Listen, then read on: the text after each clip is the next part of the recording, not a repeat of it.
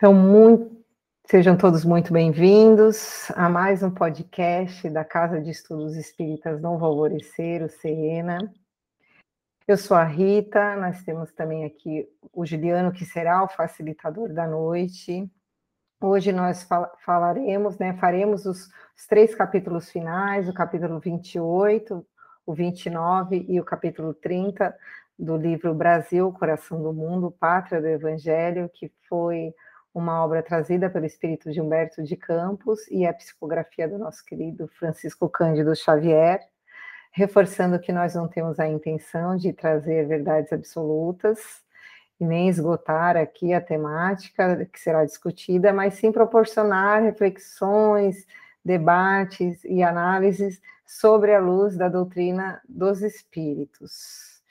E para quem quer nos procurar, ter mais informações sobre a nossa casa, é só acessar, é, pode procurar nosso, pelo site www.cena.org.br. Lá você pode encontrar todas as informações de funcionamento, de estudo e de como a nossa casa trabalha.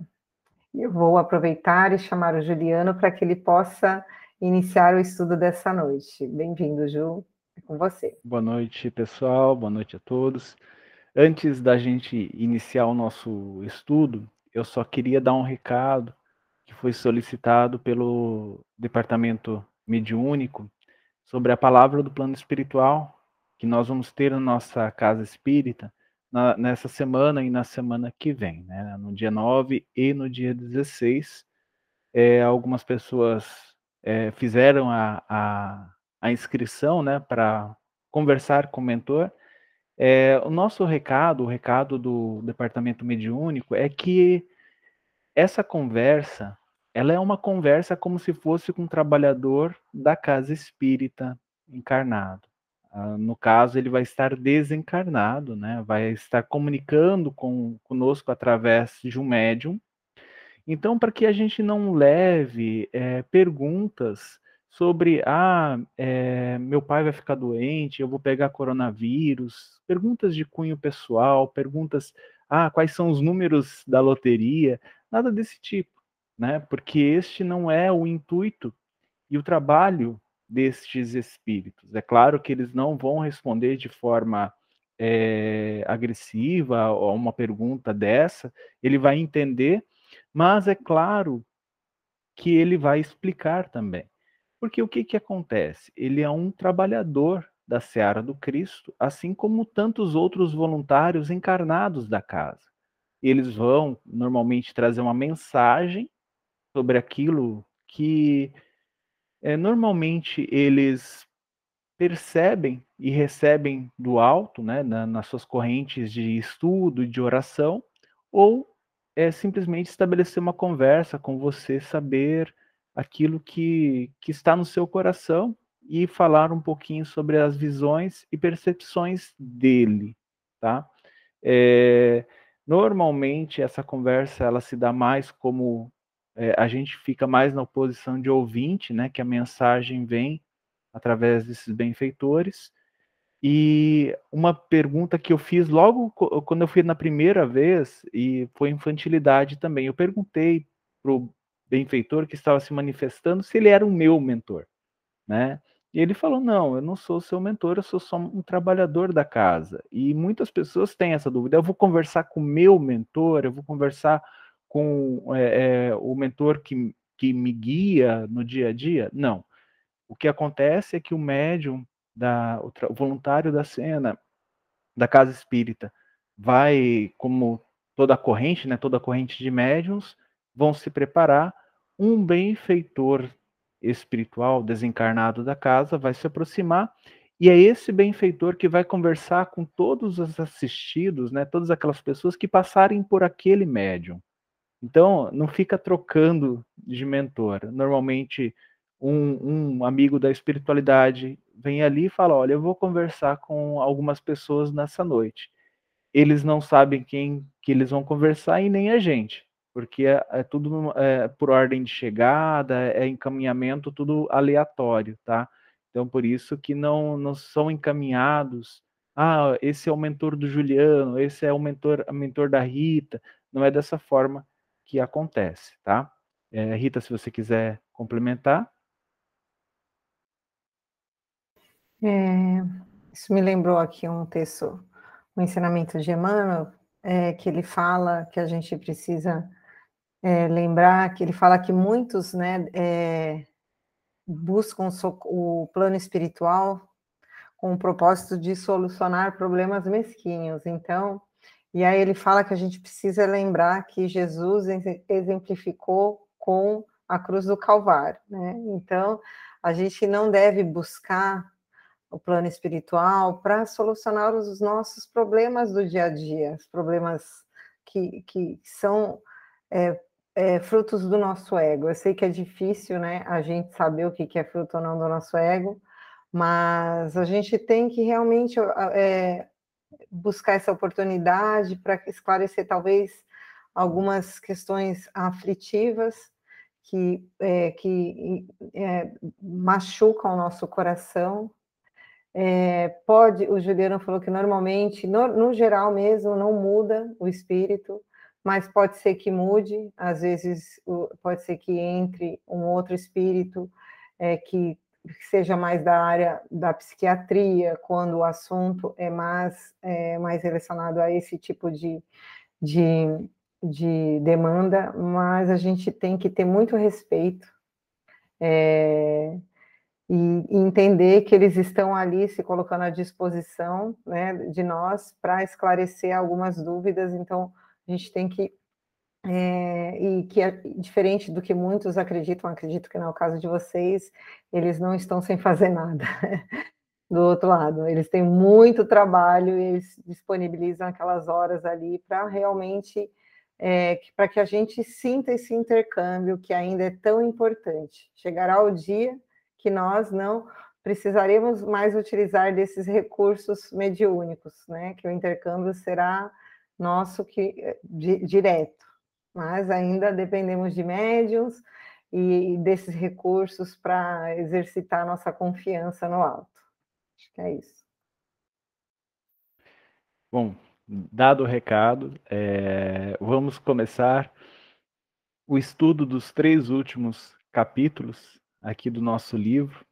Né? Então, na noite de hoje, a gente vai falar do capítulo 28, a Federação Espírita Brasileira, Vamos falar do capítulo 29, o Espiritismo do Brasil, e vamos fechar com o capítulo é, 30, né, a Pátria do Evangelho. Já que a gente começou com o capítulo Coração do Mundo, vamos eh, finalizar com o capítulo Pátria do Evangelho. Eu achei bem interessante e eu vou colocar algumas observações, é, principalmente observações minhas, tá? Se, eu, se vocês tiverem entendimentos diferentes, se vocês não concordam, por favor, levantem a mão, vamos conversar. Quando Humberto de Campos se propõe a escrever esse capítulo da Federação Espírita Brasileira, é por causa da sua importância para os espíritas. A gente está falando de um livro psicografado. Então, este é um livro direcionado a nós espíritas. Né? Se outro livro, outra é, é, outra agremiação religiosa fosse trazer um livro deste, ele usaria outras palavras, provavelmente não seria mediúnico, provavelmente iriam usar a palavra inspirado, né? É, e seria de uma outra conotação. Então, como espíritas, né, Ismael trouxe este, este livro para o núcleo espírita, espiritista, então é importante a gente entender o porquê ele coloca da federação. Né? Como ele estava falando desse, do surgimento é, do Brasil, né, do nosso país como nação, é, e ele está, a gente percebeu durante o transcorrer de todo o livro que a espiritualidade está diretamente atuando nessa formação. Eu acredito que a espiritualidade a, a, tem atuado na formação de todos os outros as outras nações do globo, tá? Não é um, um privilégio do Brasil, não é especial do Brasil só porque o, o Cristo transplantou a árvore do Evangelho para cá. Não, isso não constitui algo para nós, é, vamos dizer assim, nos sentirmos especiais. Não é essa a questão, não é este o propósito do livro. Tá? Então, quando Humberto vem falar que logo após a proclamação da República, né, é, Ismael volta a, a concentrar seu esforço na consolidação de sua obra terrestre, seu primeiro cuidado foi examinar todos os elementos, procurando reafirmar no seio dos ambientes espiritistas a necessidade da obra evangélica no sentido de que se ressurgisse a doutrina de tolerância e de amor, de piedade e perdão do crucificado. Bom, gente, é, é importante a gente ter algumas, algumas questões aqui. A proclamação da República, né, é, nós, nossa proclamação é feita dia 15 de, de novembro, né, e ela foi feita em 1889. Né? Então, é, nós temos o surgimento, né, a primeira publicação do Livro dos Espíritos, ele aconteceu em 1857. Então, a gente tem mais ou menos aí 13 anos de, de, de espiritismo, no, 30 anos, desculpa, 30 anos de espiritismo no mundo, né, para é, a, com, depois da é, e aí a gente teve a proclamação da República do Brasil. Então, logo após isso, Ismael já estava ciente que o Consolador tinha chegado à Terra. Lembra que nos capítulos anteriores o Ismael tinha falado que é, estava prevista para aquele século a chegada do Consolador aqui ao orbe. Então, ele já havia chegado, né, com a publicação do Livro dos Espíritos em abril de, 80, de 57, 1857. E então Ismael começa a voltar é, é, os esforços dele para as agremiações espiritistas. No caso aqui, eu acho que daqui a pouco ele vai falar um, um pouco sobre por que, que ele não escolheu, Ismael não escolheu corrente católica ou as correntes evangélicas era porque o Consolador tinha chegado através do Espiritismo. Então, para que é, é, a gente voltasse como humanidade a essa doutrina de amor, piedade e perdão, né, as outras agremiações religiosas elas estavam corrompidas, né, visto que a gente passou por inquisição, por, um, por diversos conflitos né, tanto no, no, no catolicismo quanto no protestantismo, em outras vertentes religiosas. Então, existia muita ganga, né, muita corrupção, eu falo assim, uma mancha muito grande e o Espiritismo não está livre de tudo isso, tá, gente? Não é isso que eu estou querendo dizer. Mas como ele havia surgido no, no mundo há pouco tempo, então seria mais fácil para Ismael conduzir é, a, a, as diretrizes do Espiritismo e das filosofias espiritistas com base no amor, na piedade e no perdão. Tá? Então seria mais simples não quer dizer que é, Ismael é, abandonou o catolicismo, abandonou qualquer outra vertente religiosa. Não é isso, tá? Ele, claro que a, as suas equipes angélicas estavam atuando também nessa, nesses locais, também nessas instituições. Mas aqui, como quem escreveu é, foi Humberto de Campos e iria transmitir através de um espírita que era Chico Xavier, é óbvio que ele vai dar um enfoque, como eu falei, é, para os espíritos. Pode falar, Rita.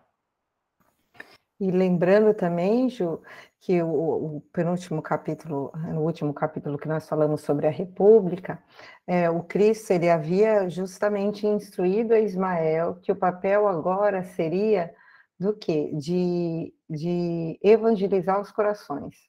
Né? E realmente como se evangelizar né, os corações de algumas doutrinas que estavam tão já contaminadas por questões é, da matéria. Né? Então, o caminho que o Cristo encontrou foi através do envio do, do, do codificador, que foi Kardec, que teve, como você bem mesmo recordou, que veio há 30 anos né, atrás, E, e, era uma maneira, através mesmo da, do, da doutrina dos espíritos, que fala, mostra o que para nós? Que existe a vida após a vida, né, e que nós devemos trabalhar para o aprimoramento.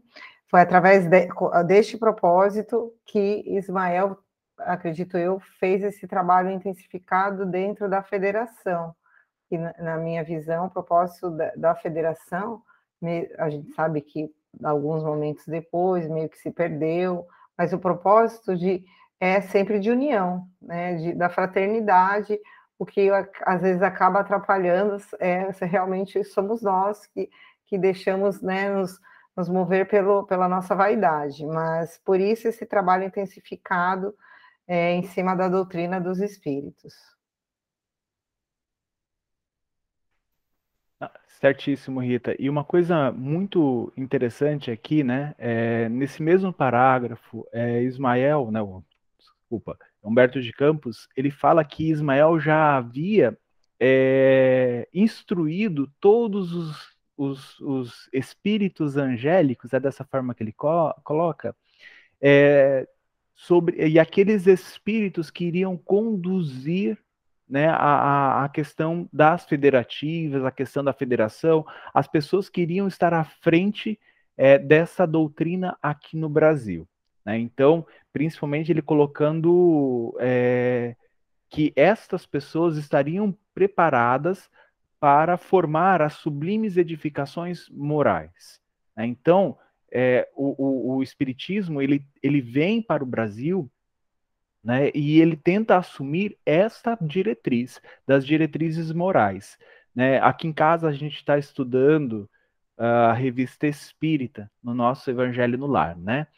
Então você vê que Kardec, por ser um francês, né, e, e, e a gente sabe um pouco da personalidade dele, ele era muito analítico, é quase como um cientista é, descrevendo, relatando um, um, um acontecimento, um fato ou uma análise científica.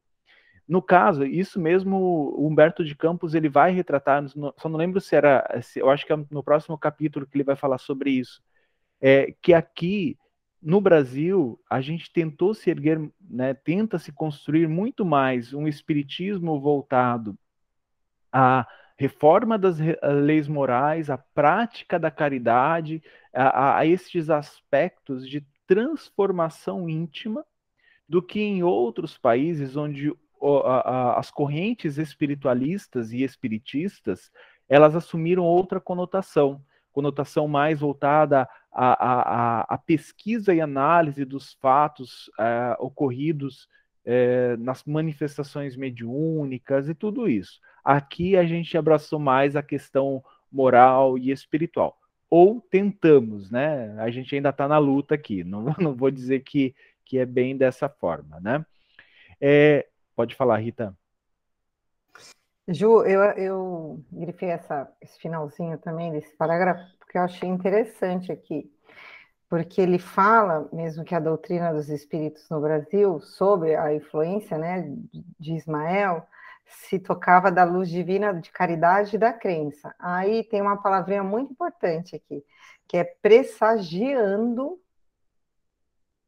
as mais sublimes edificações morais. Então, era o início de um trabalho que surgirá no futuro, que são as edificações morais mesmo, as conquistas de virtudes. Então, esses primeiros trabalhadores, assim como todos os outros que já vieram e os que ainda virão, o papel deles é, é conduzir mesmo as pessoas, se, se, é, mostrar, né, através da sua conduta, da sua forma de viver, é, as mais belas lições de moralidade.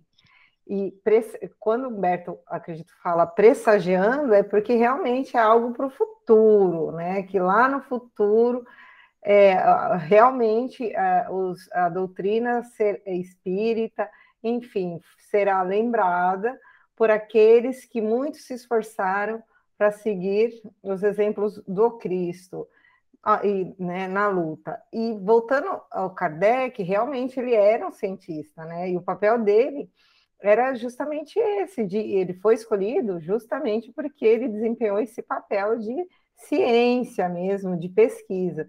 E quando a doutrina veio para o Brasil, ela, o propósito dela, como você bem é, esclareceu, era outro, completamente diferente. Não era o propósito mais científico, mas o de evangelização. Isso mesmo, Rita. E continuando esse, esse trabalho né, da, da federação, aqui é, Humberto de Campos ele fala que Bezerra de Menezes, que já militava nas correntes espiritistas, né, na, na, na, nos auspícios doutrinários, então ele já estava envolvido com, o, com a doutrina, né? Ele foi chamado a, é, ele recebeu a palavra do alto com alma é, fremente de júbilo e de esperança e considerou no campo de suas meditações, as suas preces, a necessidade de se reunir a família espiritista brasileira sob o labro bendito de Ismael. Então, Bezerra de Menezes aqui, ele já recebeu, ainda encarnado, tá, gente? Ainda aqui na, na, na crosta, recebeu esse pedido, esse apelo de Ismael e sabia, né, aceitou este convite, que é óbvio, a gente sabe que ele é um espírito preparado, né, e também que exerceu todas as potencialidades do seu espírito de bondade, de caridade, a, quando encarnou aqui na Terra, né? Mesmo antes de conhecer a doutrina dos espíritos, porque não sei se vocês tiveram a curiosidade de ver um pouco da, sobre a vida de Bezerra, que foi incrível, é muito legal, e a gente comentou um pouquinho no capítulo né, deste livro dedicado a isso. Então, com isso, ele começou a falar é, abertamente né, para o público, né, numa publicação chamada O País, é, sobre a doutrina dos espíritos, né, é, fazendo comentários, principalmente levando uma mensagem de caridade, de amor, né, na propagação do espiritismo. Ele utilizou, porque eh, Bezerra de Menezes já tinha um nome, tá? Então ele foi político, né? Ele foi médico, então ele já tinha esse nome, ele já era uma celebridade. Então ele usou um pseudônimo que muitos, né, é, é, celebridades do passado utilizavam esses pseudônimos, uma para fugir de alguns comentários e outra para preservar a mensagem que ele está tra trazendo, né, ele está colocando, é mais importante do que o próprio autor. Então, por isso que ele usava um pseudônimo. Esse pseudônimo, o nome é Max. Né, então, ele escrevia. Se vocês procurarem na internet, vocês vão ver as publicações de Max Bezerra de Menezes é, neste, neste periódico do O País. É bem interessante, são palavras incríveis, né? Assim, bem confortadoras, de propagação mesmo do, do, do Evangelho de Jesus. E quando a gente compara estes escritos com os escritos que vieram pela mão de Chico Xavier, é, você percebe claramente que é a mesma, mesma pessoa, o mesmo espírito. Né? Então, continuando, é, deixa eu onde eu me perdi aqui. Isso. A República, com as suas ideologias novas, filhas do positivismo mais avançado, criaram os mais sérios embaraços ao desenvolvimento da doutrina. Quando começa esse capítulo, o que, que ele está querendo, Humberto estava querendo dizer? No Brasil, logo nesse, nesse período de transição para a República, mesmo que em 89 é, o Estado tenha se tornado laico, né? então separou é, religião de Estado e qualquer pessoa poderia exercer sua religião sem que o Estado interferisse. Só que isso não se aplicava para o Espiritismo. É, o Espiritismo começou a ser perseguido. É, eu estava até vendo aqui, é, ele estava no Código Penal, no artigo 157. Isso é um Código do, de Penal de 1890. É claro que já foi revogado, tá, gente? É, essas pessoas que eram julgadas e condenadas por serem espíritas, elas tinham de um a seis meses de detenção e tinham que pagar uma multa indenizatória de mais ou menos 270 dólares na época. Né? Era bastante dinheiro. É... Por quê? por causa. Tem alguns motivos para isso, tá? O principal motivo era uma corrente de médicos falando que o espiritismo praticava curandeirismo, né? Então, por causa das curas que realmente é, os espíritas, a, a, as começaram a fazer, né, começaram a propagar, e principalmente porque eu estava lendo um, um comentário é, de, um, de, um, de, um, jornalista falando sobre isso, o Roberto Parentoni, é, ele fala que principalmente por pressão da, da Igreja Católica, que era a igreja dominante da época, é, os espíritas eram perseguidos, por quê? Porque a igreja, ela, com essa separação do Estado é, e de religião, ela perde poder. Então, para impedir né, novas religiões, novas correntes religiosas, é, tentou-se algumas picuinhas, vou dizer assim, e por pressão da Igreja Católica, o Espiritismo, a prática do Espiritismo era condenável, né? era crime. E é claro que muitos espíritas foram presos, muitos espíritas tiveram que pagar essas multas, né, principalmente condenados disso, de curandeirismo, é, da prática ilegal da medicina, né, de ser uma, uma, uma, tantas outras questões. Né? O que, que aconteceu? É, os espíritas fizeram uma carta aberta ao, ministro da Justiça, né, deste governo transitório, e as coisas foram amenizando, foram se transformando. Mas com isso, né, você vê que surge o Consolador enviado pelo Cristo, lá na França. Chega aqui no Brasil, começa-se o trabalho. E as instituições é, materiais vêm e barram isso. Né? Tipo, agora não vale mais. Vocês não podem falar sobre espiritismo, não podem estudar doutrina, não podem começar os trabalhos nem de caridade. Nem isso era permitido. Tá? Tudo isso era, assim, entrava como prática de é, curandeirismo, é, prática de espiritismo e onde as pessoas iriam presas. É, é claro que Ismael foi ter com Jesus pedindo, né, obviamente enviando os seus apelos ao mestre, e no que o mestre responde a Ismael. Né? Eu, eu separei só algumas partes da resposta do Cristo, tá? Onde ele fala assim: Ismael, concentraremos agora todos os nossos esforços a fim de que se unifiquem os meus discípulos encarnados para a organização da obra impessoal e comum que iniciaste na terra. Então, os esforços do Cristo e de toda a falange de Ismael era para que nós que o espiritismo se unificasse, né, para que as pessoas ficassem firmes e fortes, né, na, na crença, na propagação da doutrina, tornando isso tudo impessoal. É claro que enquanto isso é, transitava essa carta aberta, é, vários expoentes, pessoas influentes que apoiavam o Espiritismo, começaram a conversar com os ministros, conversar com os deputados, principalmente para rever este artigo, né? mas o Cristo já vai confortando Ismael. E ele continua: na prática dos meus ensinamentos, o Espiritismo será o cristianismo revivido na sua primitiva pureza. Né? Principalmente porque, como a Rita colocou muito bem, essas outras agremiações religiosas já estavam corroídas, né, com manchas que era difícil de tratar ali.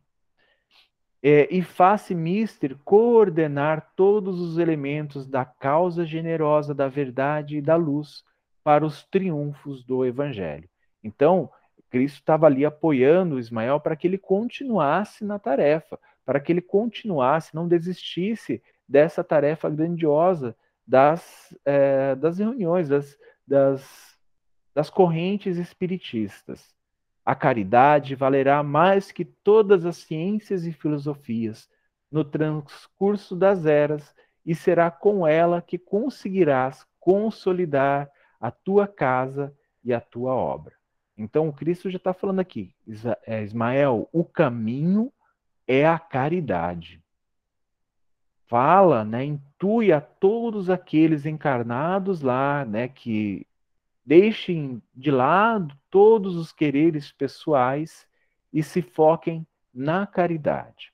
É, o, o, aqui Humberto de Campos fala que Ismael conseguiu atender a este, este pedido, essa, essa concepção do mestre na sua íntegra, e aí é onde ele falou né, que, é que, que tiveram forças terríveis de separatividade sobre os, os esforços de Ismael no ano de 1893, quando o próprio Bezerra, incansável e abnegado missionário, foi obrigado a paralisar os seus escritos nas páginas deste é, jornal, né, O País, depois de quase sete anos de doutrinação ininterrupta e brilhante, num apelo a Jesus, com as mais comovedoras, comovedoras lágrimas de sua crença e de seu sacrifício.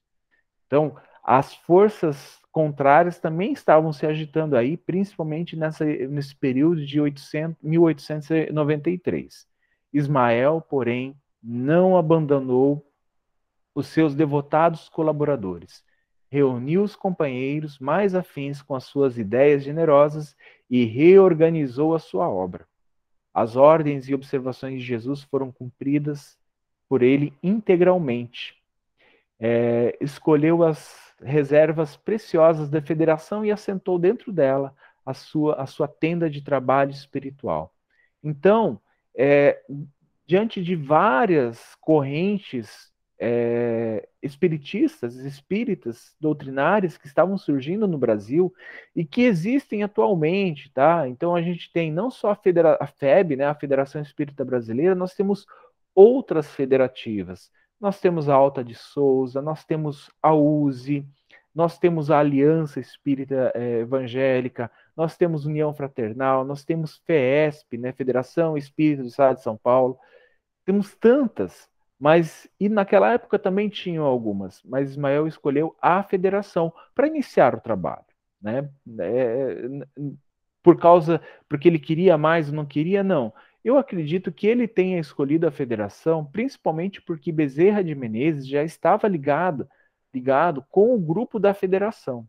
Tá? E dois anos depois deste acontecimento, de 93, Bezerra de Menezes ele vai assumir a convite da própria do, do próprio colegiado da federação, ele vai assumir novamente a presidência da Federação Espírita Brasileira. E ele fica de 90, eh, 1895 até 1900, quando ele desencarna aos 68 anos de idade, tá? Então, é, como a gente pode perceber aqui, Ismael estava coordenando tudo isso. Com essas providências, né, como eu falei agora, levadas a efeito numa das noites memoráveis, em julho de 1895, Bezerra de Menezes, ele assumia a posição de diretor de todos os trabalhos de Ismael no Brasil. Então era Bezerra de Menezes que, aqui encarnado, é, ele recebia essas orientações de Ismael. Pode falar, Rita. Para não perder o costume do delay, é, Ju, eu achei muito interessante na mensagem, na instrução do, do Cristo para Ismael, é, eu grifei aqui eu achei interessante a maneira como ele trouxe a questão da caridade. Ele fala assim, e como as atividades humanas constituem em todos os tempos. Então, assim, todos os tempos, tudo que é o, o que a gente constrói aqui, né? Todas as atividades, as nossas construções humanas, um oceano de inquietudes, a caridade pura deverá ser a âncora da tua obra, ligada para sempre ao fundo dos corações, no mar imenso das instabilidades humanas. A caridade valerá mais do que todas as ciências e filosofias, no transcurso das eras, em todos os tempos, como o, nós já aprendemos na Epístola Paulina. E será com ela que conseguirás consolidar a tua casa, a tua obra. E isso é tão importante assim para a gente, porque a gente precisa é, olhar com caridade quando a gente passa por alguma situação estranha, vai, vamos dizer assim, é, com essas instituições ou com pessoas que comandam, né, que estão ali é, com essa responsabilidade de, de representar instituições que foram criadas por homens, porque como Cristo aqui mesmo nos mostra, tudo que nós construímos ele é, é arregado de inquietudes, né, né? Porque nós vivemos essa inquietude dentro de nós. E nós precisamos ter caridade. Todas as vezes que nós nos sentirmos estranhos ou talvez constrangidos, é, e não olhar para uma instituição, para uma obra evangélica, seja ela qual for, e é, olhar e definir essa obra pela postura, a conduta de uma pessoa, de um ser que é errante, assim como nós. Não, nós devemos olhar uma obra é, de evangelização, independente da doutrina, mas pensando, como Juliano deixou bem claro aqui, que é uma obra do Cristo, que são caminhos diferentes, mas que a chegada vai ser a mesma e às vezes uma conduta equivocada de um representante, de um trabalhador, ele não pode representar a obra em si, que a obra é sempre do Cristo. E sempre que nós, espíritos eternos, que ainda estamos em aprendizado, estivermos é, na frente ou trabalhando, ou melhor, auxiliando Cristo, a gente vai errar mas a obra do Cristo nunca é errada. Errado somos nós, as nossas atitudes de vez em quando. Era isso, Ju. Obrigado, Rita. Eu vou comentar, daqui a pouco eu comento um pouco mais sobre isso. Aqui no final, nessa, nesse último parágrafo desse capítulo, tem umas informações legais. Mas é, só antes desse último parágrafo, é, Humberto de Campos fala o seguinte: a sua organização federativa é o programa ideal da doutrina no Brasil, quando chegar a ser integralmente compreendido por todas as agremiações de estudos evangélicos no país. Tá. Entenda assim, é, este programa é ideal para a formação né, é, é, e instrução das pessoas é, que frequentam, que vão buscar a doutrina, para aprender um pouco mais sobre a doutrina. Porque assim, a gente sabe, né, que o espiritismo, ele é sim aquele local onde você pode chegar e conversar sobre suas dores, que você vai encontrar pessoas que podem tentar te auxiliar através do estudo que eles têm no Evangelho, do, do, do, aproveitamento da vida dessas pessoas. Tem isso também, tem essa parte consoladora que eu acho incrível do Espiritismo.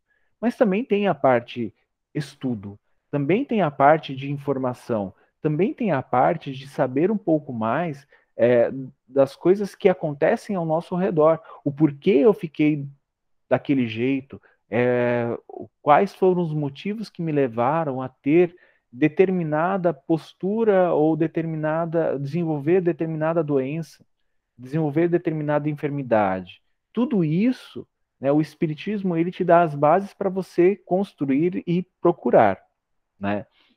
Mas aqui, Humberto, eu acredito que Humberto de Campos não esteja querendo falar assim, olha, gente, é, todos devem se ligar à Federação Espírita Brasileira, é só ela que precisa existir, é só ela que tem é, o rumo, o caminho do Espiritismo no Brasil. Não é isso. Eu acredito que este é o programa que, que todas devem seguir. Inclusive, a nossa casa espírita, a nossa casa espírita Cena, ela não é ligada a nenhuma federativa. Né? E eu conheço, por fazer parte da diretoria da Casa Espírita Sena, eu acabo conversando muito com outros diretores de outras casas espíritas. Né? Eu moro na cidade vizinha, que é Caraguatatuba, então eu converso muito com os, os outros é, dirigentes de casas espíritas aqui, diretores, né? E todos eles são ligados a alguma federação, alguns não são ligados a nenhuma, e todas se consideram casas irmãs. Então eu vejo que o que Humberto de Campos estava falando sobre isso. Quando, mesmo que a ah, é, determinada casa espírita ligada à USE, a outra à União Fraternal, a casa espírita Sena não é ligada a nenhuma, todas estão praticando né, todas estão é, divulgando o Espiritismo e tentando praticar o Evangelho. Então, essa é a minha visão, nessa minha interpretação dessas palavras de, de Humberto de Campos. E como a Rita colocou, né, e então eu faço uma referência agora a este último capítulo, último parágrafo do livro. É, sim, as pessoas são é, que erram, né, como ele coloca aqui, as forças das sombras alimentam muitas vezes o personalismo e a vaidade dos homens, mesmo daqueles que se encontram reunidos nas tarefas mais sagradas. Então, assim, ah, no Espiritismo eu não vou encontrar pessoas que são individualistas, apegadas às suas paixões, que querem aparecer mais que os outros, que pensam muitas vezes em maldades. Gente, é ilusão. Todos aqui, né, somos homens falíveis. É, o, o único que foi infalível, né, foi perfeito, que, que caminhou sobre a terra foi Jesus. A sua obra é divina, a sua obra ela é perfeita e vai nos auxiliar muito a, nos, a, a que a, nós encontremos a felicidade. Mas as pessoas que a propagam ainda estamos naquela média universal. Nós somos homens falíveis. Muitas vezes nós colocamos o nosso personalismo à frente de tudo e nem percebemos. Então, a gente precisa, assim, como a Rita falou, é, se apegue ao Evangelho. Às vezes, algumas pessoas vão falar, falar algumas coisas dentro da casa espírita, é, às vezes a gente vai ter uma interpretação aqui errada e que eu não concordo e que eu achei um absurdo, mas essa é uma interpretação do Juliano, essa é uma interpretação da Rita. Muitas vezes nem foi isso que o Espírito quis dizer. E se nós falarmos alguma coisa que esteja contrária ao Evangelho, gente, descartem totalmente. É dessa forma que nós devemos agir, é dessa forma que nós devemos conduzir o nosso estudo dentro da, da doutrina espírita ou dentro de outra religião que seja. Mas a gente precisa é, sempre estar balizado pelo Evangelho, lembrando que somos almas falíveis. Eu lembro uma vez que logo nas minhas primeiras palestras, eu acho que eu já até contei isso para a Rita, logo nas minhas primeiras palestras, é, uma pessoa que me conhece, né, é, ela foi assistir a palestra na casa. Foi a primeira vez que ela foi na casa espírita e era minha palestra. E aí eu falei sobre, nem lembro sobre o que eu falei, aí é, ela contou para o meu companheiro, né, porque ela não iria mais na casa espírita, porque eu falei muito bonito sobre um monte de coisa lá que eu não pratico que eu não pratico Juliano. Então, é assim, a, eu falei, gente, com certeza, né? Eu fiquei mal por meses, né? Eu falei, não vou mais fazer palestra. E aí foi quando um, um, um voluntário da Casa Espírita chegou para mim, né? Eu contei esse caso, ele falou assim: olha, se essa, essas pessoas forem esperar que alguém perfeito vá lá na frente e fale sobre um assunto, é melhor eles esperarem o retorno do Cristo. Porque só ele poderia falar de qualquer assunto sem já, já ter superado né, tudo aquilo. Eu ainda, ou eu, ou todos nós, ainda estamos em trabalho constante.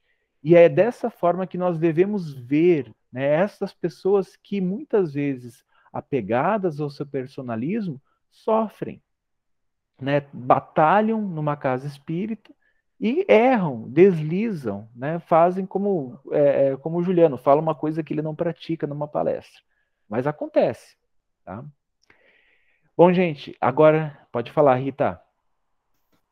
Lembrei das, da Epístola aos Romanos, de Paulo, né? Que ele fala que o bem que ele gostaria de fazer, que ele quer fazer, ele não faz, mas o mal, né, que ele não quer mais fazer, ele faz porque o mal ainda habita nele. Então é muito difícil se libertar né, de algo que ainda está introjetado dentro de nós. Mas é isso, Ju. É, vou usar isso como desculpa quando eu chegar lá no plano espiritual, falar, ó, se nem Paulo conseguiu, imagina eu, né? Então, tô tranquilo, né? Mas é claro que a gente vai se esforçar, óbvio, né? Bom, eu, é, o espiritismo no Brasil, né, eu acho que é bem interessante. Ali no segundo parágrafo, quando Humberto de Campos fala assim, ó, em seu seio, nas grandes sociedades e nos lugarejos obscuros, a doutrina consoladora apresentou sempre as mais belas expressões da caridade e de fraternidade. Jesus, com as suas mãos meigas e misericordiosas, fez reviver, no país abençoado dos seus sentimentos, as curas maravilhosas dos tempos apostólicos.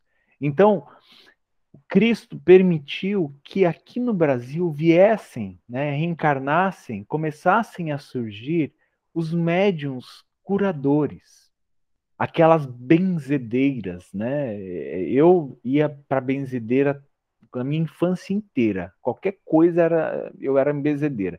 E eu ainda pedia para minha mãe, mesmo criança, eu pedia para minha mãe me levar. Eu acho que já era uma preparação, né, para o espírita que eu iria me tornar.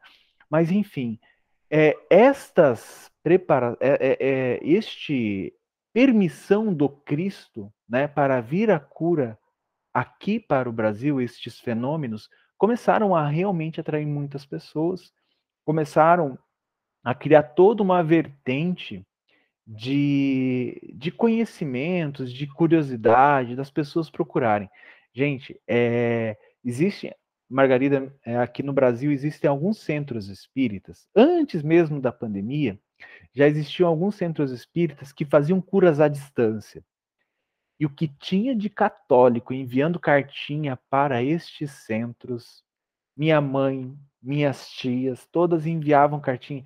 A, a, a, os parentes da, lá da, da, da, da, da cidade do, do, meu companheiro, uma cidade de 3 mil habitantes no interior de Minas, muito católicos, mas todos eles enviavam cartinhas de, solicitando curas para centros espíritas, né? Que é, ali no Rio de Janeiro é, tem, tem vários centros que faziam essas curas antes, né? Recebendo carta. É, eu não sei se a Kátia já ouviu, como é a Kátia do Rio, ela já ouviu falar no centro Tupiara, né? Que são vários centros que recebiam essas cartinhas e para eles, independente se a pessoa era espírita ou não, né? É, é dessa forma que se faz a, a caridade. Então, é, através dessas curas, Ismael, ah, claro, com a bênção do Cristo, começou essa propagação né, do espiritismo pelo Brasil. Então, é óbvio, assim como a, aquela grande fogueira que foi feita lá na Espanha é, com os livros espíritas, né, com o livro, o livro dos espíritos, que a, que a Igreja Católica mandou queimar os livros dos espíritos, e aquilo foi uma divulgação incrível em toda a Europa, é aqui no Brasil é, essa divulgação se deu através das curas. Né, muitas pessoas procurando as casas espíritas para curas.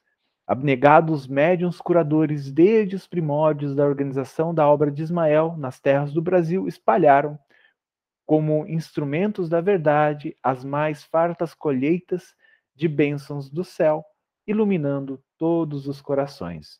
Curando enfermos, os novos discípulos do Senhor reestabeleceram um espírito geral para a grande tarefa, vestindo roupas, é, roupas mais rasgadinhas, né, roupas mais simples, tocavam as almas de, de uma, uma nova roupagem de esperança estes médiums, esses médios curadores e essas benzedeiras, tá?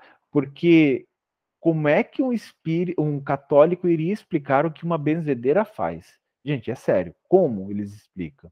Né? Que minha mãe só falava que a, a grande cura vinha de Jesus, né? E aí a, a, a minha tia, né, a tia dela, é, benzia sapinho, não sei se é dessa forma que vocês chamam, minha tia, minha tia avó, ela benzia sapinho com água corrente. Passava um pano na nossa língua e, e, e dois dias não tinha mais nada. Era uma coisa incrível. Então, são essas coisas que começaram a divulgar né, a, a, o espiritismo no Brasil. Enquanto na Europa, como diz Humberto de Campos aqui, a ideia, é, é, a, a ideia espiritualista era somente objeto de observações e pesquisas nos laboratórios né, os grandes, as, ou de grandes discussões estéreis no terreno da filosofia. Ele até fala que em alguns pontos, é, em alguns países, algumas nações, o, as curas eram cobradas. Né? Eu sei que nos Estados Unidos, por exemplo, médiums são pagos. Né? Se você quer um, um, um trabalho mediúnico, é remunerado. Né? Então você vai ter que pagar para uma desobsessão na tua casa. Coisa que no Brasil é, a gente considera um absurdo, né? Porque isso é, é, é como ele coloca aqui, né? É, os auxílios gratuitos no serviço de assistência aos necessitados dentro dos, do mais alto espírito evangélico, dando-se de graça aquilo que se recebeu como esmola do céu. Nós consideramos, nós espíritas, consideramos isso, que o dom da mediunidade, ele não é um, um dom para ser explorado, porque isso nós recebemos gratuitamente. Né? Então, isso é por acréscimo de misericórdia que nós recebemos, nós médios recebemos isso, e é com essa ferramenta, com esse dom, que nós vamos progredir moralmente. Porque ajudando o outro, eu estou me ajudando.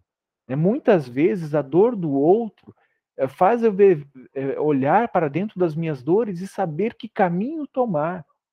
Né? E muitas vezes a mensagem que vem é, através de um benfeitor para este assistido, através do médium, essa mensagem serve muito para o médium. Quantas vezes eu já não psicografei mensagens e que eu fiquei lendo, porque essas mensagens não eram para mim, era para um para outro assistido, mas assim, essas mensagens se encaixou perfeitamente na minha vida, no meu no meu naquele instante. Então, é, só pontuando isso que Humberto de Campos pontuou. É, não é raro, como ele colocou aqui, que eu achei bacana, não é raro vermos caboclos que engrolam a gramática nas suas confortadoras doutrinações, nas que reconhecem o segredo místico, de, mas que conhecem o segredo místico de consolar as almas. Né? Eu acho isso muito interessante. É, este final de semana, eu fui num centro espírita aqui perto de casa, kardecista, tá, gente? é porque eu tenho alguns problemas de saúde que a, a, se manifestaram agora, neste período. E quem me deu passe, a, a, a médium incorporou, incorporou um caboclo, e me deu, o caboclo me deu um passe. Eu achei a coisa mais incrível, porque eu nunca tinha visto dessa forma. Né? É claro que era uma mesa, era uma casa espírita que tratava de uma maneira diferente o passe. E eu achei muito legal. E este caboclo, muitas vezes eles falam conosco mesmo um espírito é, como se manifesta como caboclo, isso quer dizer de uma pessoa simples, uma pessoa com poucos conhecimentos intelectuais, mas que tem um profundo amor, capaz sim de curar as nossas dores, de tratar o nosso corpo físico, mesmo não sendo médico, né? É, tratar o nosso corpo físico através da fluidoterapia do passe, através do magnetismo, né? Isso eu achei muito legal. E aí ele coloca né, que a Europa recebeu a nova revelação sem conseguir aclimá-la no seu coração, atormentado pelas necessidades mais duras. As próprias sessões mediúnicas são ali geralmente remuneradas, como se estes fenômenos se processassem tão somente pelas disposições estipuladas num contrato de representações, enquanto no Brasil Todos os espiritistas sinceros repelem o comércio amoedado nas suas sagradas relações com o plano invisível, conservando as intenções mais puras no, no é, hostiário de sua fé. Então, assim, a gente tem muitos exemplos né, da vida do Chico de pessoas querendo remunerar o Chico, né, por causa das cartas, por causa das curas, de tudo. O Chico nunca aceitou. Né? É, é, isso é uma coisa interessante. Por quê? Porque justamente ele estava continuando este serviço, né, essa compreensão que os espíritos aqui no Brasil, que estavam reencarnando sobre a influência né, a, a, de Ismael e de sua equipe, é, já tinham propagado lá no passado. Eu não sei como é que está agora é, a, aí na Europa, né, Margarida, com essa questão de remuneração dos médios. Eu acredito que com a difusão do espiritismo, isso já não aconteça mais em casas espíritas vinculadas a Kardec. Mas eu posso estar falando besteira aqui, né? Eu não sei. É, se você quiser falar para a gente, fique à vontade. Bom, mas vamos lá. Uh, Juliano, uh, das falar. que eu conheço, cartecistas não são remuneradas. No ah. entanto, ah. não, não quer dizer que não existam. Sim, mas sim. daquelas que eu conheço, não são remuneradas. Que bom, que bom, que bom. Até porque, Obrigado. Pode tal falar. como o Juliano já disse, uh, os médios não são remunerados. É errado. Sim, sim. É, essas instruções, elas vêm com Kardec, né, sobre essa misericórdia, e é claro, né, é, com os livros do Chico, com todas as mensagens dos espíritos, mostrando, né, e é claro, com o exemplo do, do próprio Chico Xavier, mostrando que isso não é legal, que isso não é algo, é, principalmente porque a gente está recebendo isso como uma esmola do céu, como o Humberto de Campos colocou aqui. Ah, e ele coloca né, no capítulo, no parágrafo seguinte, ele fala assim: a essas forças que tentam a dissolução dos melhores esforços de Ismael e de suas valorosas falanges do infinito, deve-se o fenômeno das excessivas edificações particularistas do Espiritismo no Brasil, particularismos que descentralizam o grande labor da evangelização. É aquilo ligado aqui àquela parte final do capítulo anterior, e quando ele fala disso, é, eu, eu posso estar julgando em pensar isso, mas eu vejo principalmente aqueles autores espíritas que querem explorar as suas obras psicografadas. Né? Não são poucos aqui no Brasil, são muitos autores espíritas que fazem isso. Né? E, e eles têm várias artimanhas, falam assim: ah, eu não recebo nada é, da, da, da venda dos livros tudo vai para a editora, só que a editora é dele. Né? Tem muito caso desse jeito. Né? Então, mas a gente aqui no Brasil, a gente sabe, é, ou pelo menos tenta separar muitas vezes a mensagem do mensageiro. Né? É, nas suas fileiras respeitáveis, só a desunião é o grande inimigo, porque, como referência ao catolicismo, os padres romanos, com exceção dos padres cristãos, ele separou muito bem os dois aqui, se conservam onde sempre estiveram, isto é, no banquete dos poderes temporais, incensando os príncipes do mundo e tentando inutilizar a verdadeira obra cristã. É, estes, estes avisos que Humberto de Campos está colocando aqui, né, e essas comparações é, servem para nós espíritas, tá? Quando ele coloca essa comparação de padres romanos e padres cristãos, ele está colocando um, um, um, limite muito importante. Existem aqueles padres que estão unicamente vinculados à matéria, a, a, a, posses, a poderes, e existem os padres verdadeiramente cristãos. Como aqui no Brasil, no Espiritismo, existem aqueles espíritas, aquelas casas espíritas, aquele grupo espírita que está totalmente voltado a tentar ajudar ao próximo, a tentar difundir, divulgar o evangelho através do estudo das coisas mais simples. E existem aquelas pessoas que estão ligadas a poderes temporais. Né? Há, poucos anos no Brasil a gente teve o caso do João de Deus, né? que foi um assim um escândalo para a gente aqui. E, e claro que a, a federação já tinha se afastado dele há muito tempo, muitas movimentos espíritas, espíritas kardecistas, já tinham se afastado do João de Deus.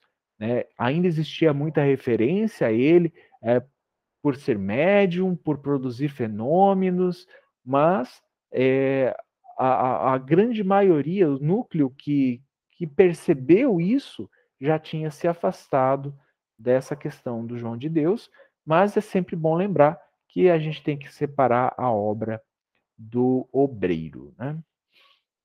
É, temos de considerar né, que a Igreja Católica, aqui é uma ponderação sobre por que talvez a Igreja Católica não foi este divulgador, né, escolhido por, por Ismael e pelo Cristo. Não quer dizer que ela não continue, mas aqui um dos pormenores.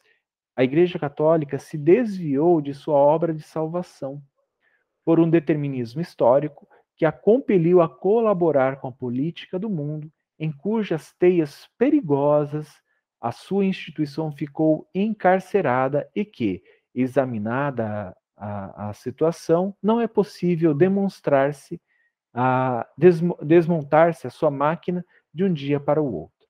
Bom, a minha análise aqui do que Ismael escreveu é o seguinte: a Igreja Católica, né, a, a, a, instituição, a gente sabe como ela surgiu e por que ela surgiu lá no Império Romano. Né? Isso, ela, ela precisava desse contexto histórico para conseguir propagar e, e, e, vamos dizer assim, manter, pelo menos da melhor forma possível, intacto o ensinamento do Cristo. Ela se corrompeu, por quê? Porque ela é formada de homens corrompíveis, que todos somos. Só que é muito difícil, como a Rita mesmo colocou no início dessa, desse nosso estudo, é, é muito difícil conseguir, des, né, ele coloca aqui, desmontar essa máquina de um dia para o outro. Então, por isso que com o Espiritismo surgindo, né, o Consolador surgindo na Terra, este novo pensamento seria mais fácil ser conduzido e conduzir através da caridade, principalmente, né, que os espíritos nos, nos falam disso o tempo todo e os nossos mentores nos cobram isso o tempo todo. Né? Então é muito mais fácil conduzir através da caridade do que instituições que já estavam há séculos engessadas, duras como pedra. Vai ser mais difícil o movimento, mas esse movimento já começou esse movimento né, de todas as, as, as religiões, de todas as agremiações religiosas, ele já começou. Mas não é do dia para a noite, não é uma transformação instantânea. E é justamente isso que eu ficava pensando muitas vezes, né? É, poxa, por que Jesus não intervém de uma maneira mais direta? É, transformando tudo. Olha, para religião, para de fazer isso, né? Religião A, fa meu, o que você faz está totalmente errado, para. Está na hora de mudar esse foco, está na hora de mudar isso. Bom, as coisas vão acontecer muito, muito é, vagarosamente, né? É igual você virar um barco, você não consegue virar ele bruscamente, você tem que ir virando aos poucos, principalmente com ele já em movimento. É, Depreende-se Portanto, aqui a principal questão da, uh, do espiritualismo é proclamar a necessidade da renovação interior, educando-se o pensamento do homem no Evangelho, para que o lar possa refletir os seus sublimados é, preceitos. Então, aqui a visão do, do Humberto de Campos sobre o, o foco principal dessas questões espiritualistas. É a necessidade da renovação interior, né? É, educando o pensamento, principalmente no que diz respeito a ele estar alinhado com o Evangelho. Pode falar, Rita. Ô Ju, é, completando lá a frase final, que eu acho sempre interessante toda vez que eu leio, que ele fala nas suas catedrais, falando ainda da igreja, né, da instituição, igreja, da instituição da religião católica. Nas suas catedrais confortáveis e solitárias e nos seus conventos sombrios, novos inspiradores da Umbria virão fundar os refúgios amenos da piedade cristã. Eu achei isso muito interessante, porque nós temos hoje, né, é, um Papa que, quem que era da região da Umbria? São Francisco de Assis. E nós temos hoje um Papa que é franciscano, que é o Papa Francisco, e que já fez tantas mudanças, ainda está fazendo, né? Está sofrendo, com certeza, tantas mudanças na igreja. E então a gente aqui Humberto de Campos sutilmente nos deixa uma mensagem que as mudanças virão dos franciscanos, provavelmente, né? De não só do Papa Francisco, mas dos, dos que, que seguiram, que seguem né, o exemplo de São Francisco de Assis, que tanto nos ensinou, e então a gente percebe que realmente são, são espíritos que estão mais ligados ao desprendimento da matéria mesmo, que tem uma preocupação com a caridade um pouco maior. Era isso, Ju. Obrigado, obrigado pela análise. Eu nem tinha percebido isso, você acredita? Nem tinha me atentado. Olha como é bom a gente estudar em grupo.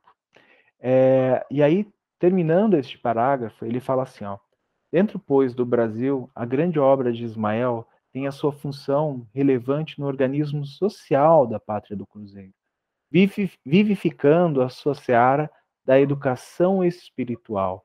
É né? para isso que é, essa obra de Ismael, junto à doutrina espírita, está aqui no Brasil, para essa educação espiritual. E não temos dúvida superior às fundações dos transitórios organismos políticos, é, no, é, a, é, essa obra abençoada de educação genuinamente cristã, o ascendente da nação do Evangelho e o elemento que preparará o seu povo para os tempos do porvir. Então, é esta é, noção do Evangelho de Jesus, aqui, no, aquela, aquela, aquela frase famosa, né? É, o futuro das religiões não é o espiritismo, mas o espiritismo é, é, tende a ser o futuro das religiões. Né? A religião do futuro não é o espiritismo, mas o espiritismo tende a ser o futuro das religiões. O que isso quer dizer? Que todas as religiões, com suas crenças, com seus dogmas, com suas, seus rituais, vão perceber que existe um plano espiritual que existe a verdadeira vida, que os espíritos influenciam na matéria, que esses nossos amigos simplesmente trocam de roupagem. Então, é dessa forma que nós vamos conseguir preparar todo o nosso povo. E eu acredito não só o nosso povo, tá? Eu acho que uma questão, é, isso é uma questão que envolve o orbe todo. Todo o planeta Terra será preparado por para o porvir. Tá? Isso quer dizer, onde a humanidade vai ter a noção, a ciência de que o plano espiritual existe e nós estamos mergulhados nele. É, isso é uma coisa que para mim está muito clara que vai acontecer no futuro. É, a, a, constatação de que o plano espiritual é, é, é acessível a todos não é só acessível a médiums na casa espírita. Como a Rita né, colocou quando a gente estava falando sobre é, a mensagem do plano espiritual, daqui a pouco vocês não vão mais precisar conversar com o espírito através de um médium. Por quê? Porque vocês vão ter essa comunicação, todos nós vamos ter essa comunicação aberta, né? essa comunicação é, livre, né? sem ter, ter esse telefone sem fio, né? porque o espírito vai ter que ditar para o médium, o médium vai passar pelos seus filtros, muitas vezes né, tem o seu animismo ali, né, a, a, as suas percepções e vai falar para o, para o assistido, para a pessoa. Então, isso é muito interessante. Tudo isso vai vir no porvir. E chegamos aqui ao último capítulo, a pátria do Evangelho. Aí a Rita vai falar. Fala aí. Ju, eu achei interessante, desculpa, que ele fala é, que é, a tarefa, né, que a obra ela é vagarosa e que todos os que lutaram com armas para é, impor essas, essas é, é, impor a compreensão do mundo, os preceitos do Cristo, tudo isso não, né, não teve sucesso e que, a, a, que, a, que as lições né, do Salvador elas devem ser implantadas no coração para que realmente o mundo comece a se regenerar. Mas o que eu achei mais interessante é que ele fala que assim é, dentro desta serenidade, a palestra da semana passada foi sobre serenidade, né? É, e sobre a luz da humildade, do amor, que ele fala sobre o espiritismo. Qual que é a obra do espiritismo? E eu achei interessante, ele fala assim: está claro que a doutrina não poderá imitar as disciplinas e os compromissos rígidos das instituições romanas, porque na sua característica liberais, o pensamento livre para o estudo e para o exame deve ser, deve realizar uma das suas melhores conquistas. E nem é possível dispensar totalmente a discussão no labor do aclaramento geral. A liberdade não exclui a fraternidade, e a fraternidade sincera é o primeiro passo para a edificação comum. Então, a doutrina, ela tem que deixar mesmo o pensamento livre, que as pessoas para deixar que as pessoas exponham o que sentem, o que pensam, mas com fraternidade. E a discussão de, de pensamentos e, e, e esse será o, o, o papel da, da doutrina. É, para que aclarear, assim, né, de, um, de uma forma geral, os corações e a conduta de todos. Então, eu achei isso muito interessante, que a gente não deve temer a discussão, desde que ela seja para edificar, né? desde que ela seja para o crescimento geral. Achei interessante isso. Muito, Rita. Até eu ia comentar, e quando eu olhei o tempo, eu falei, meu Deus do céu, não vai dar. Então, é por isso que eu, eu pulei. Mas olha, já que você comentou, eu vou falar sobre isso também. Eu estava pensando, né? É, muitas casas espíritas, elas não são ligadas a essas federativas, elas são independentes, né? Mas é o que Kardec, lá na, na codificação, já falava, que o ideal são é, comunidades espíritas pequenas, né? Para que se tratem como irmãos e tal, mas principalmente porque ela tem que atender aquela determinada é, aquela determinada sociedade, aquela determinada comunidade.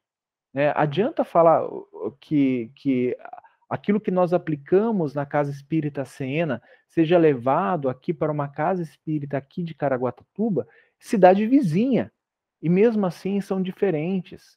Né? As pessoas têm necessidades diferentes. Então, tudo isso, né, essa, essa liberdade de pensamento, ela é muito importante. Né? É, é como você colocou, é, algumas práticas, algumas maneiras de tratar, algumas maneiras de, de, de se pensar têm que ser debatidas com serenidade, com tranquilidade, para que nós possamos sim aceitar e, e compreender a, a, melhor maneira de nós praticarmos o Evangelho de Jesus, né? o mais próximo do amor que Jesus colocou é, como basilar do seu evangelho. Né? Achei muito interessante. Obrigado, Rita. E a pátria do evangelho agora, o último capítulo do nosso livro, né, ele coloca aqui uma coisa bem interessante. Com a República, o Brasil né, atingiu a maioridade coletiva e as falanges do infinito, naturalmente, concentraram as suas possibilidades e esforços no desenvolvimento da obra de Ismael no país do Cruzeiro. Então, Humberto de Campos está falando assim, gente, agora vocês não vão ser mais tratados. Isso aqui é uma mensagem para nós, agora que estamos lendo. Isso aqui não tem mais nada a ver com a questão da história espiritual, tá? É uma mensagem para nós agora em 2021. Ele fala assim, que o Brasil já, e eu vou incluir o pessoal aí de Portugal também, tá? Já alcançou a maioridade. Agora vocês não vão poder ser ser, ser, ser tratados ou agir como crianças espirituais. Então, nós já atingimos essa maioridade, precisamos sim nos esforçar para manter essa maioridade, porque se a gente fosse tratado como criança novamente, a gente teria que ir para um outro orbe, para um outro planeta, ser um degradado, e não é isso que a gente quer. Eu espero que, que não seja o que as pessoas aqui estejam querendo, né? Eu quero ficar nesse planeta com celular, com internet, né? Com um banho, né? Com shampoo, sabonete, que é o mais importante. É, nosso objetivo, trazendo alguns apontamentos à história espiritual do Brasil, foi tão somente esclarecer a excelência da sua missão no planeta, demonstrando simultaneamente que cada nação, como cada indivíduo, tem sua tarefa a desempenhar no concerto dos povos. Então, nós somos um planeta, não somos separados. Aqui, é, Humberto de Campos está falando assim: olha, eu trouxe essa obra não para que você se vangloriem por, por ser, ah, Brasil, coração do mundo, pátria do evangelho. Longe disso. É só para que vocês entendam o seu lugar como nação e como indivíduo no grande concerto da, das nações do mundo do planeta Terra, né? do Evangelho de Jesus que envolve o planeta. Ele não é exclusivo da, da região lá de Israel, da região é, da Jordânia. Não, ele não é exclusivo aqui do Brasil, ele não é exclusivo da Europa, da América do Norte ou de qualquer parte do globo. O nosso governador planetário é Jesus e ele governa todo o globo, ele não governa só o Brasil. É, muitas vezes as pessoas pensam assim: ah, Deus é, de, é brasileiro, Deus é o Deus da minha religião. Isso não existe. Ele é o criador de todos os universos. Então, eu acredito né, que Humberto de Campos estava chamando a nossa atenção a isso. E essa obra é direcionada para que a gente entenda a nossa posição aqui no Brasil ou qualquer outro país do, do mundo, né, desse mundo que, a que pertencemos, que nós temos um compromisso coletivo e nós precisamos desempenhar a nossa tarefa individual também né, o nosso aprimoramento individual para que a gente possa aprimorar o coletivo. Em um dos fins principais do nosso esforço foi examinar, aos olhos de todos, a necessidade da educação pessoal e coletiva. Foi para isso que ele mandou essa mensagem, para isso que ele escreveu esse livro, no desdobramento de todos os trabalhos do país, né, no que ele está falando de, toda a construção social, toda a construção moral, toda a construção individual e política do nosso país. Né? É, eu sou um, muito desanimado com a política do Brasil, né? Eu olho para o Brasil antes da, do estudo desse, desse livro, eu olhava para o Brasil e falava: Meu Deus, isso aqui não tem jeito, né? não tem solução, já era, né? abandonado. Cristo está governando todos os outros as outras nações do mundo menos o Brasil. E aí, só que esse é o pensamento infantil, né, que eu já não podia mais ter, porque nós estamos na maioridade, que isso não tem sentido, né? Jesus está conduzindo. Galera, este é o momento de todos aqui demonstrarem que podem ficar para um planeta de, de regeneração. Agora, aqueles que não podem, né, que não atingirem essa maioridade, vão ser é, amorosamente encaminhados a um planeta, a um local onde eles vão poder aproveitar melhor e serem aproveitados melhores é, a sua infantilidade ainda, a sua infantilidade espiritual e a sua mesquinhez e todo todo o, o, o rol de emoções ligadas ao egoísmo e ao orgulho. O maior problema é da educação nacional para que os filhos das outras terras, necessários e indispensáveis ao progresso econômico da nação, não se sintam dispostos a reviver no Brasil as taras de suas antigas organizações, e sim, absorvidos no círculo espiritual do país do Evangelho, possam integrar as suas fileiras de fraternidade e evolução. Gente, nós sabemos, né, como o Humberto falou aqui no livro, que pegou todos os amiguinhos, né, e a gente estava nesses amiguinhos lá dos umbrais da Europa, dos umbrais do Oriente Médio. Umbral, tá, gente? Umbral mesmo, é umbral de lá ranger de dentes, né, aquele lugar frio, aquele lugar que André Luiz descreve no início do nosso lar, pegou a galera de lá e nós estamos aqui reencarnados, tá? Então, o que a preocupação do Humberto de Campos aqui foi falar, olha, para a gente não repetir os mesmos erros que a gente cometia lá, que a gente foi parar nos umbrais desses locais por esses erros, por essa insistência, por essa persistência no mal, para a gente não repetir aqui no Brasil. Então essa é uma grande preocupação dele, que ele demonstra nesse parágrafo. E é, chegando já ao final, ele fala assim: todas as fórmulas humanas, dentro das concepções que experimentam, por mais elevadas que, a, que se figurem, são, percepti, são perecíveis e transitórias. A política sofrerá, no curso dos séculos, as alternativas do direito da força e da força do direito, até que o planeta possa atingir relativa perfeição social com a cultura generalizada. Então, aqui, o que ele está falando né, é sobre essa nossa minha, a minha preocupação principalmente com a política, né, que isso é, é besteira me preocupar. Tudo isso a gente vai alcançar. Nós vamos construir essa política e essa cultura generalizada, isso quer dizer, todos nós teremos uma cultura de moral, de elevação, de fraternidade, caridade, mais próxima ao evangelho geral. Quando isso acontecer, a política vai mudar, as instituições vão mudar. Enquanto isso não acontecer, gente, não é o tempo ainda. Né? Nós precisaremos construir como humanidade. Conhecedores dessa grande verdade, supliquemos, aqui já é uma prece, né? Eu vejo como uma prece de, de Humberto de Campos, de, de Campos, falando assim: supliquemos a Jesus se digne a derramar do orvalho de seu amor sobre os vermes da terra, né?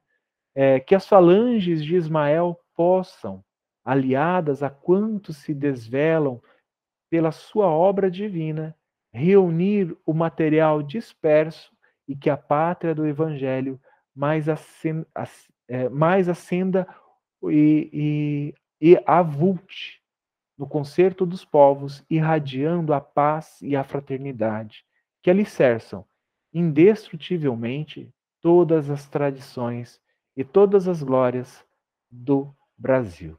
E assim ele termina este livro maravilhoso.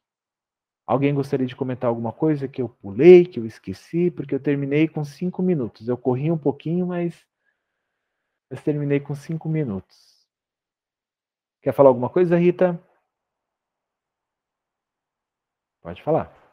Da, da, dessa obra não, mas durante aqui o, o, o estudo ficou me passando muito é, aquela, aquele texto dos 500 da Galileia, sabe? Quando principalmente que a gente ficou estudando, falando sobre é, essa falange de espíritos que reencarnaram é, aqui na Terra, né, principalmente no Brasil, com o propósito de evangelizar mesmo, e eu acho que é um texto que nos clareia tanto a mente. Se ninguém tiver nada para acrescentar, eu gostaria de ler, se você me permitir, é claro. Então, vou ler aqui para vocês. É um texto também de Humberto de Campos, do livro chamado Boa Nova, e se chama Os 500 da Galileia.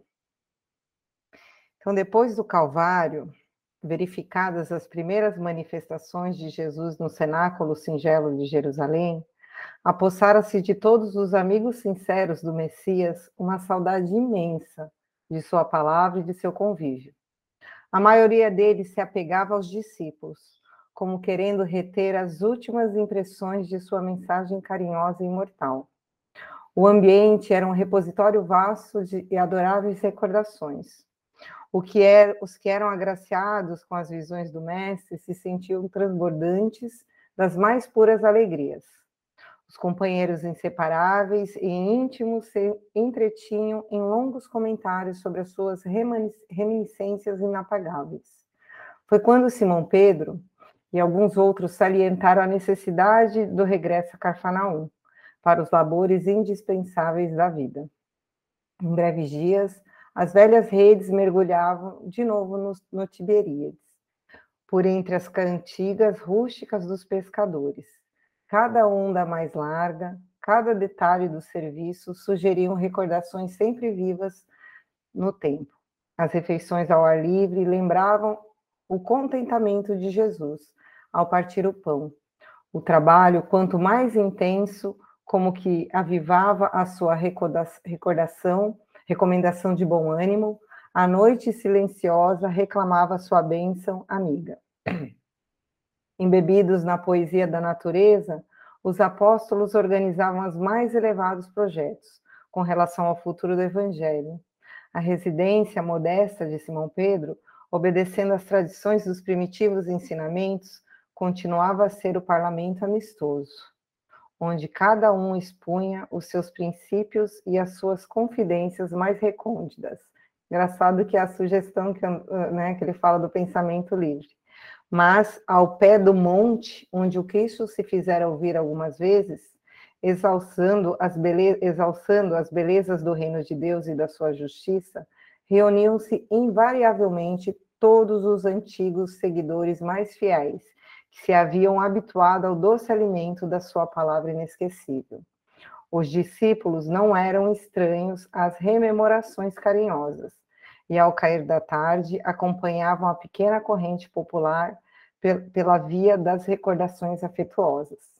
Falavam-se vagamente do que o mestre voltaria ao monte ao despedir-se. Alguns dos apóstolos aludiam às visões em que o Senhor prometia fazer de novo ouvida a sua palavra num dos lugares prediletos das suas pregações em outros tempos. Numa tarde de azul profundo, a reduzida comunidade de amigos do Messias, ao lado da pequena multidão, reunia-se em preces no sítio solitário. João havia comentado as promessas do Evangelho, enquanto na encosta se amontoava a assembleia dos fiéis seguidores do Mestre. Viam-se ali algumas centenas de rostos embevecidos e ansiosos, eram romanos de mistura com judeus desconhecidos, mulheres humildes conduzidos filhos pobres e descalços, velhos respeitáveis, cujos cabelos alvejavam da neve dos repentinos invernos da vida. Nesse dia, como que a antiga atmosfera se fazia sentir fortemente. Por instinto, todos tinham a impressão de que o Mestre voltaria a ensinar as bem-aventuranças celestiais. Os ventos recendiam suave perfume, trazendo as harmonias do lago próximo. Do céu muito azul, como em festa para receber a claridade das primeiras estrelas, parecia descer uma tranquilidade imensa que envolvia todas as coisas. Foi nesse sol, nesses instantes de indivisível grandiosidade, que a figura do Cristo assomou o cume iluminado pelos derradeiros raios do sol.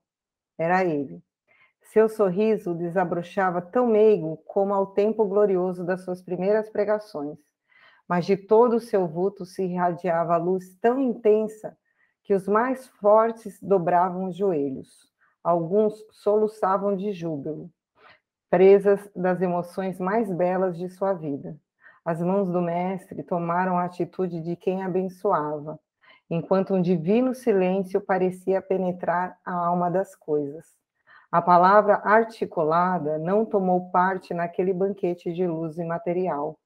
Todos, porém, lhe perceberam a amorosa despedida, e no mais íntimo da alma lhe ouviram a exortação magnânima e profunda. Amados, a cada um se afigurou escutar na câmara secreta dos corações. Eis que retomo a vida em meu Pai para regressar à luz do meu reino. Enviei meus discípulos como ovelhas ao meio de lobos, e vos recomendo que lhes sigais os passos no escabroso caminho. Depois deles, é a vós que confio a tarefa sublime da redenção pelas verdades do Evangelho. Eles serão os semeadores, vós sereis o fermento divino. Instituí-vos os primeiros trabalhadores, os herdeiros iniciais dos bens divinos, para entrardes da posse deste tesouro celestial Muitas vezes, muitas vezes experimenteis o martírio da cruz e a fé da ingratidão. Em conflito permanente com o mundo, estareis na terra, fora de suas leis implacáveis e egoísticas, até que as bases do meu reino de concórdia e justiça se estabeleçam no espírito das criaturas. Negai-vos a vós mesmos, como neguei a minha própria vontade na execução dos desígnios de Deus, e tomai a vossa cruz para seguir-me. Séculos de luta nos esperam na estrada universal.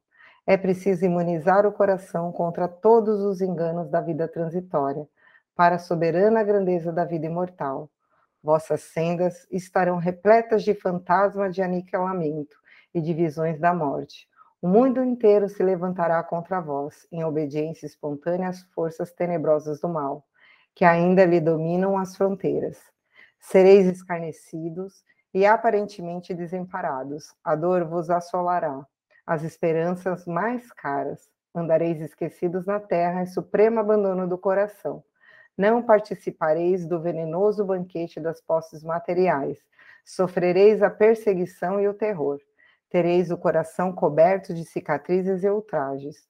A chaga é o vosso sinal. a coroa de espinhos, vosso símbolo, a cruz, o recurso ditoso da redenção.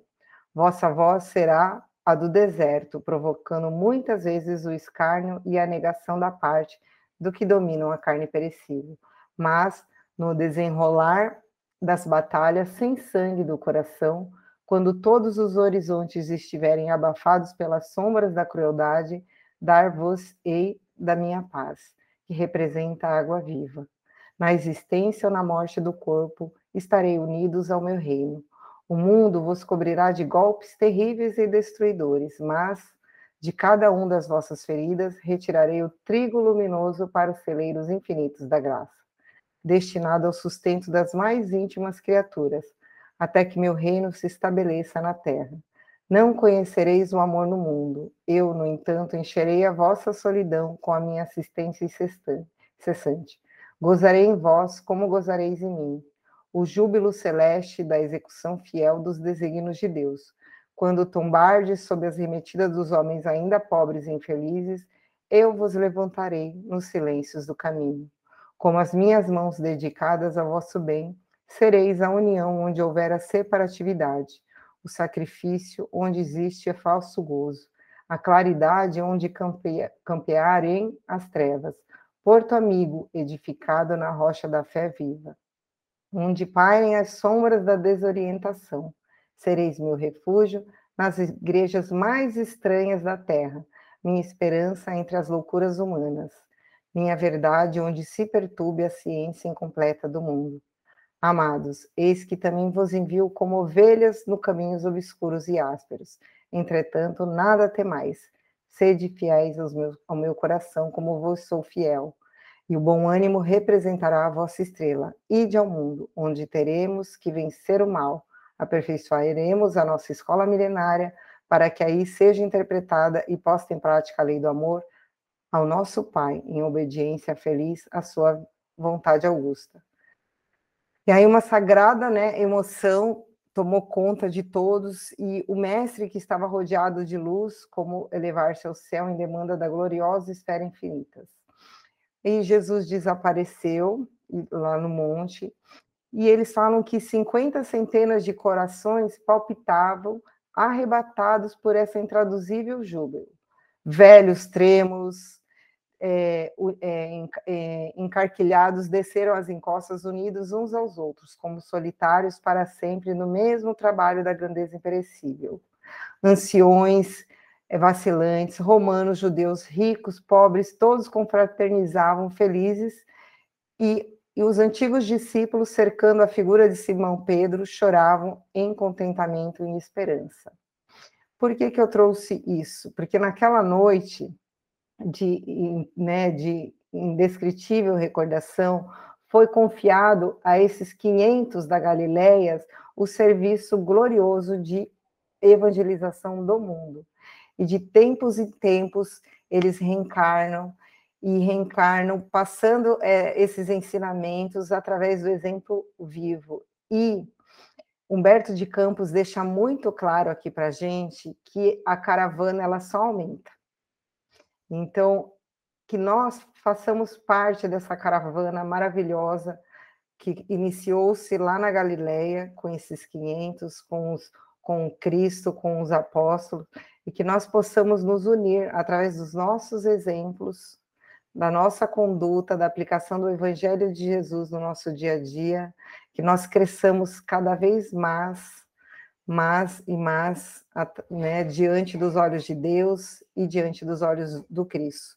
Desculpe, aí eu passei 10 minutos do horário, peço desculpa, mas eu achei muito pertinente para nós e eu espero que vocês tenham gostado bastante aí desse estudo que nós fizemos. Ju, desculpa aí. Eu... Imagina, foi muito bom estudar com vocês, né? Uma pena que nós não poderemos continuar no ano que vem estudando um livro, né, porque nós temos um compromisso com outro curso, mas fiquem à vontade para se inscreverem nos cursos da casa e quem sabe em outro, um outro ano a gente retorna com o estudo de mais alguma obra aqui da, do Espiritismo, né, da, principalmente do, da pela mediunidade de Chico Xavier. Foi um prazer né, ser o facilitador de, de, desse estudo, de mais esse estudo, e adorei ter vocês aqui né, todas as segundas-feiras com a gente. Obrigado, gente. Exatamente, eu coloquei aí, também foi um prazer para a gente, a gente que aprende muito quando a gente está preparando esses estudos. E para quem não leu, eu sugiro que leia Há Dois Mil Anos, do Emmanuel, que é uma obra incrível, que eu acredito que também tem muita coisa a nos dizer e a nos ensinar, tá bom? Até uma próxima, se Deus quiser, gente.